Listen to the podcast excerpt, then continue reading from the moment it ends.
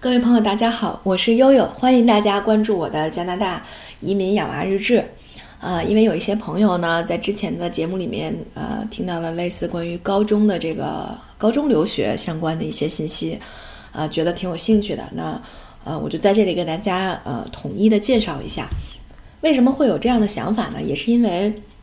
就今年暑假回北京的时候哈，遇到一个老领导，他的孩子正好今年啊在美国上大学了。呃，是一个非常好的文理学院，但是呢，和之前他跟我沟通的一直，因为他一直想上 NYU，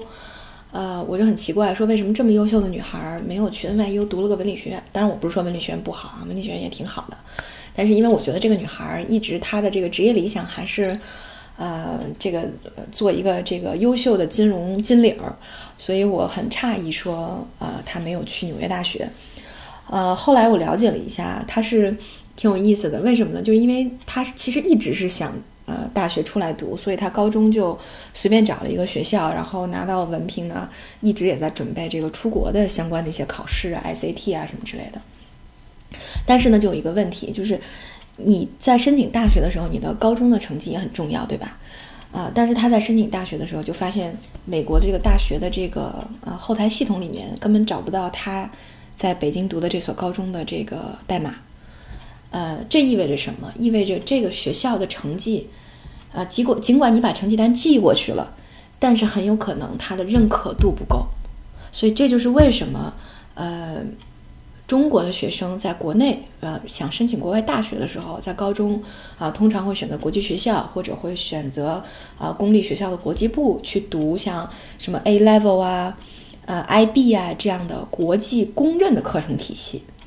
那呃，悠悠想给大家介绍的呢，就是另外的一个思路啊，一种操作是这样，就是，呃，呃，安大就我们以安大略为例，呃，安大略的高中教育文凭呢叫 OSSD，呃，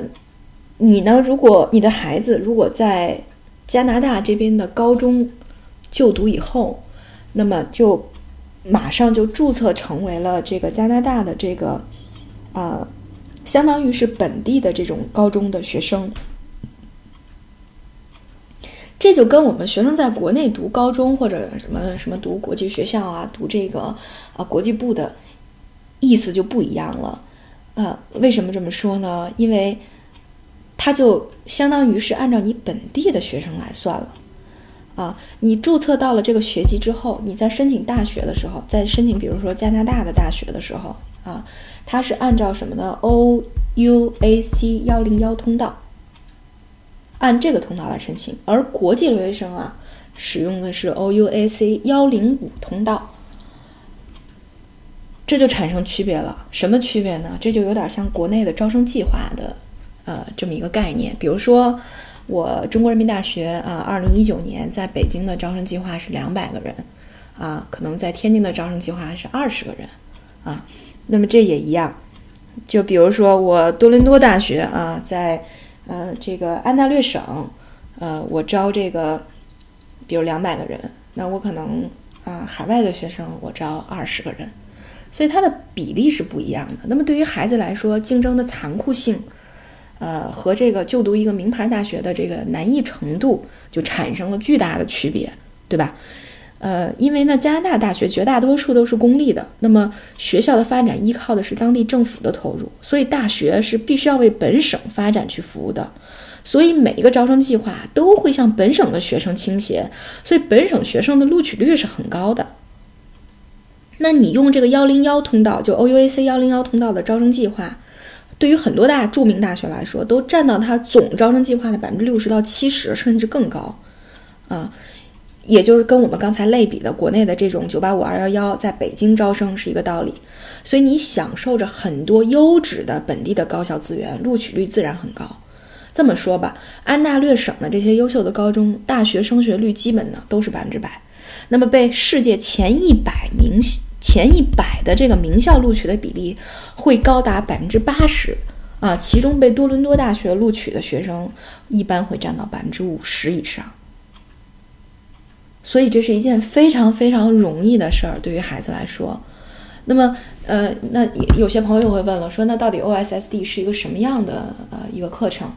首先，它是一个学制是个四年的，就是我们这边的九到十二年级，对应国内来讲呢，就是啊初中的最后一年加上高一、高二、高三这么四年，啊，那不同于国内的是，这边的呃是按照学分制来计分的。学分制是要求你拿到文凭啊，是要求三十个学分，其中是十八个必修的学分和十二个选修的学分，这是第一个要求，三十个学分。第二个要求呢，就是通过安大略省的这个高中水平、高中英语的水平测试，啊，第三个就是四十个小时的社会义工服务。有了这三点，你就可以拿到这个毕业文凭了。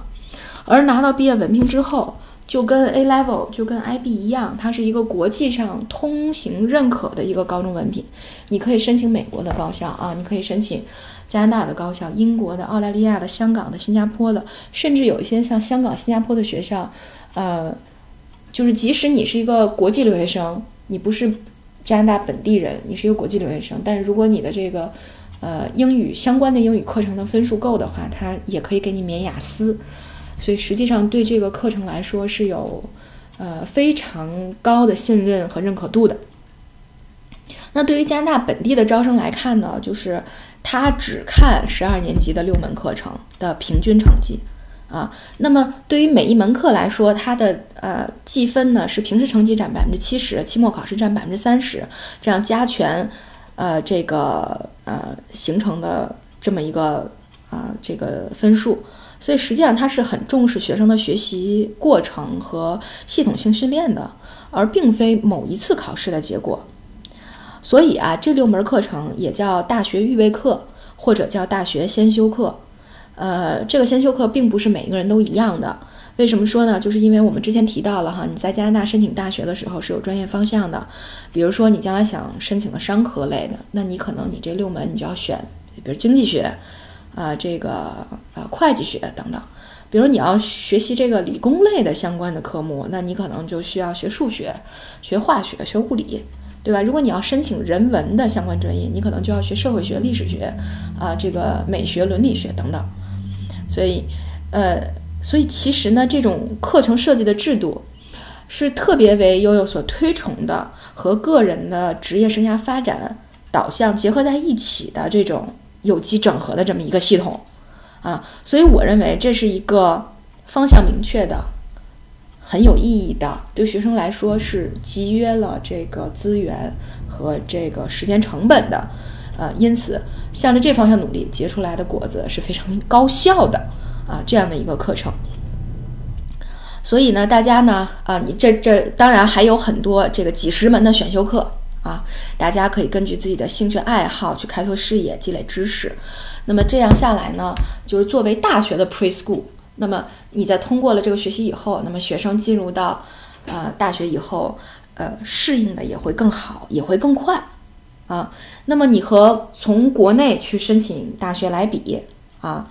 呃，那那国际留学生的申请人数是很多的，录取条件是更高的，条件是非常苛刻的。对吧？而且知名大学录取比例很低，你还要找留学中介去包装，程序又复杂，费用又昂贵，最后结果有没有也不知道。所以相较下来，我认为这个这个低龄到加拿大来读高中，其实孩子基本上也到达了一个成年的水平。而且我们过来读高中的时候，你不用说特别紧张，说哎我要融入社会，我要这个那个，不用，我们完全可以靠在国内积累的这些学科知识的基础，然后呢，通过这个。呃，有的项目是，比如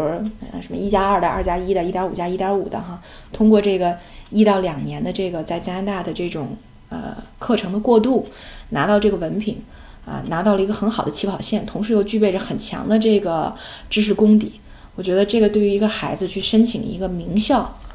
容易很多，经济很多啊。对于一个家庭来说，那么其实我觉得这是非常理想的一件事儿。而最重要的是，加拿大公立高中的学费一年只有两万加币，生活费呢差不多一个月是一千加币，一年呢是呃一点二万加币，所以这个比美国的高中是要便宜很多的，甚至像北京和北上广的这些一线城市的国际学校，和普通高中的国际部比，比他们的学费还要低，啊，而且你想，你还省了这个英语的补习的费用，省了中介的费用，甚至在报考大学的时候，一些指导啊，一些指导也会由高中进行统一的统筹，所以这些费用实际上都是省掉的。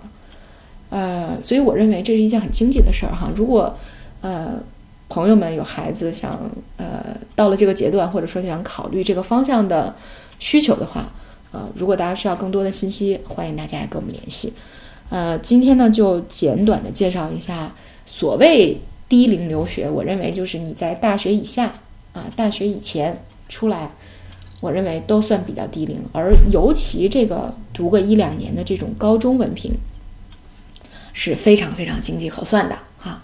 呃，所以呢，这个是悠悠今天的介绍。那呃，如果比如大家将来再对，比如说我过来读幼儿园，我过来上什么夏令营、冬令营感兴趣，我们会逐步的安排，呃，一些节目给大家做这个系统性的汇报哈。呃，如果有什么需求，也欢迎大家给悠悠留言。那么今天就到这里，感谢各位的关注。